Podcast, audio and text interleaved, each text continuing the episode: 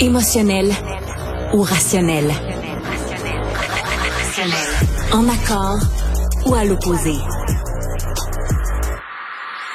Par ici, les brasseurs d'opinion et de vision. Les rencontres de l'air. Avec Christian Rioux, qui est correspondant à Paris pour le quotidien Le Devoir, on va aborder aujourd'hui un sujet délicat. Donc, on va enfiler nos gants blancs, on va sortir les coquilles d'œufs pour marcher dessus et on va tourner cette fois notre langue dans notre bouche, Christian, parce qu'on veut parler du désintérêt d'une partie de la population, que ce soit en France ou que ce soit ici au Québec, pour ce qui se passe en ce moment en Israël. Pourquoi c'est si délicat de parler de ça, Christian?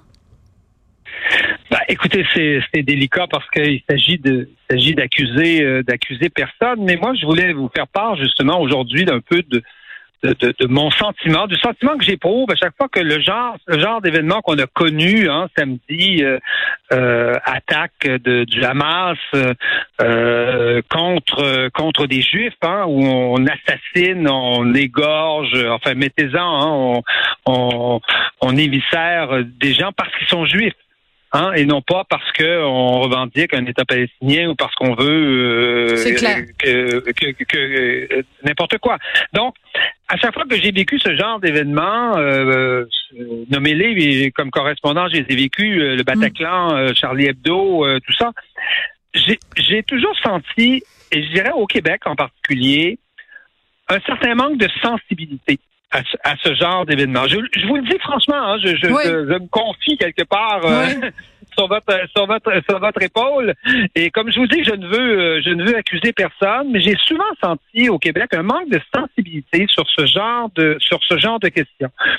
Euh, bien sûr, on a probablement des, explications. On est loin, évidemment. Les Français sont, sont collés là-dessus. Euh, il y a 500 000 Juifs en France, première communauté juive de d'Europe. on a connu la guerre. Bon, voilà, il y, a, y a toutes sortes de raisons. On est loin. des fois, on veut se désintéresser des, désintéresser des affaires de la vieille Europe. Hein, c'est pas c'est pas nos problèmes. Euh, on, évidemment, on est sympathique euh, à, la lutte de libération des Palestiniens, qui, qui ne le ferait pas. C'est normal pour, euh, je pense, pour un pour un Québécois.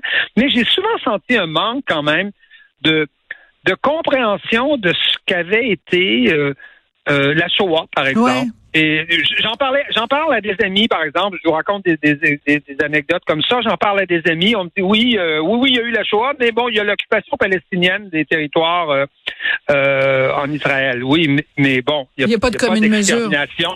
Il n'y a pas d'extermination du peuple palestinien parce qu'il est palestinien. Il a, il a, il s'agit pas de, de s'agit pas de, de, de, faire la concurrence de l'horreur, mais, mais quand même, c'est pas la même chose. On n'est pas dans la, dans chose. Et souvent, chez des jeunes, hier, euh, Johan Sfar déplorait que, souvent chez les jeunes Français, on n'avait pas une grande connaissance de ces de ces événements-là. Mais souvent, je le, moi, je le, je le constate au Québec et je, et je le déplore. Vous voyez, c'est, j'ai trouvé par exemple, moi, j'écoute les médias français, j'écoute euh, euh je, lis les médias européens, euh, je, lis évidemment ceux, du Québec et j'ai trouvé qu'on a été lent à la détente au Québec pour comprendre ben ce qui s'était passé, ce qui s'était passé samedi c'était pas un événement ordinaire. C'était pas une attaque de plus du Hamas, un peu plus grosse, un peu plus forte, avec un peu plus de monde, un peu plus de pétards et de, et, de canons. C'est pas ça.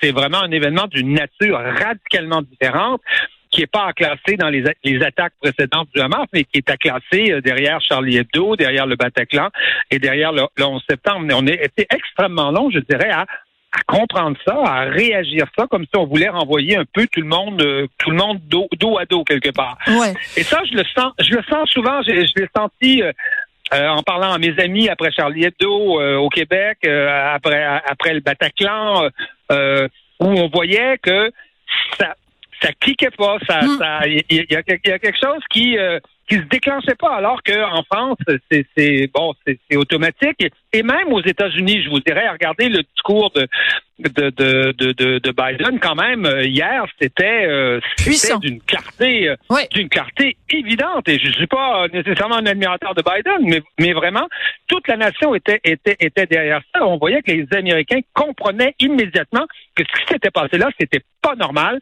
C'est quelque chose qui était qui sortait de, de, des normes habituelles du, du combat, de la guerre, de, mm. de, de, et du débat. Et, et ça, souvent, je le sens pas au Québec. Je me dis, mais coudon, qu'est-ce qu'on a? oui, mais vous avez tellement raison. Qu'est-ce qui, nous arrive? Je sais pas. Pourquoi on, on, on, réagit pas au quart de tour? Vous avez tout à fait raison. Choses comme celle-là? J'ai deux, deux anecdotes à vous raconter. Euh, il y a hum, quelques mois à peine, euh, une collègue euh, journaliste à qui je disais que pour moi, Samuel Paty, qui est ce, cet enseignant qui a été quand même décapité, un professeur en France qui a été décapité. Absolument. Je lui disais que pour moi, c'était mon héros de l'année. et elle m'a hum. dit, ben voyons, ça peut pas être un héros. Il a rien fait de, de, de, courageux. Et elle me disait surtout, il a un petit peu couru après parce que quand même, il avait montré des caricatures de Mahomet à ses étudiants. Donc, euh, ça vous en dit long quand même. Euh, le, la deuxième anecdote que je veux vous raconter, autrement dit, se faire égorger n'était pas suffisant dans le dans l'horreur pour que cette personne-là considère euh, qu'on considère qu'elle était morte en, en, en, héros et surtout en héros de la liberté d'expression.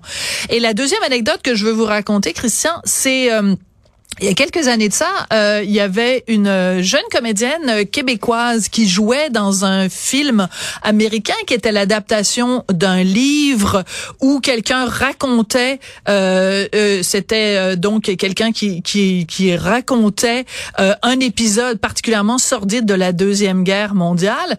Et cette jeune comédienne dans les journaux au Québec avait dit, ben, je suis contente d'avoir joué dans ce film-là parce que dans mes dans mes cours à l'école au cégep, euh, on m'a pas parlé de, cette, de ces événements-là.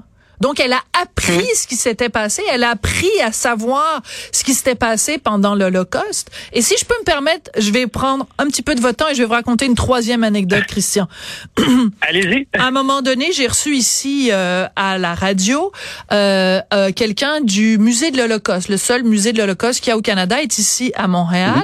Et je fais une entrevue avec la dame du musée de l'Holocauste. Et après, il y a une jeune collègue qui travaille plus avec nous. Elle travaille plus avec nous à Cube, qui était venue me voir et en toute sincérité, elle m'a dit, ben écoute, moi dans mes cours à l'école, on m'avait parlé de la deuxième guerre mondiale, mais les affaires des Juifs, on m'en avait jamais parlé. Les affaires des Juifs, on n'en avait jamais parlé.